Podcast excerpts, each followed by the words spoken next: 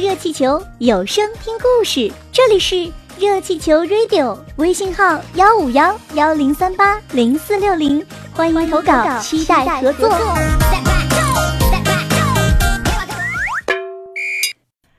不动无主的梨。宋末元初时，有一位大学问家叫许衡。他年轻的时候，有一次和几个伙伴一起到河南游历。因为刚刚发生了一场战争，住在这里的老百姓都逃走了。许衡和伙伴们走了很久，也没找到一家客店，甚至连一户可以讨水喝的人家都没有找到。头上的太阳火辣辣的，大家又渴又饿，难受极了。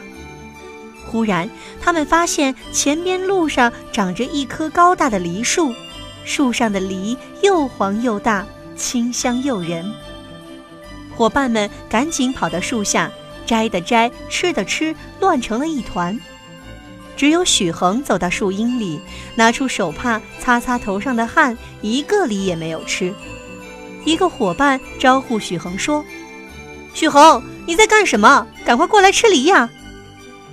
不是我的东西，我不能擅自动用。这梨是有主人的，而梨的主人又不在，我怎么可以随便拿着吃呢？我不吃。但现在正在打仗，梨的主人早就逃走了，反正这梨也没有主人了，不吃白不吃啊！许衡笑了笑，诚恳地说：“我不能欺骗自己，我的心里明明知道这梨是有主人的，只是主人不在而已。”其中一个伙伴拿着梨走过来，给，别犯傻了，快吃吧。许衡笑着摆摆手说：“谢谢你的好意，我真的不能因为一时的欲望而丢掉诚信。”直到大家再次赶路，许衡也没有动过这棵树上的一个梨。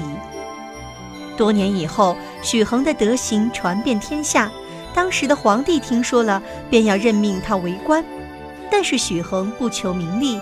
托病辞谢了，他的一生都在教导弟子和百姓，不要有贪取之心，主张专心求学、修身养性。后来他去世的时候，全国各地的人都来拜祭他呢。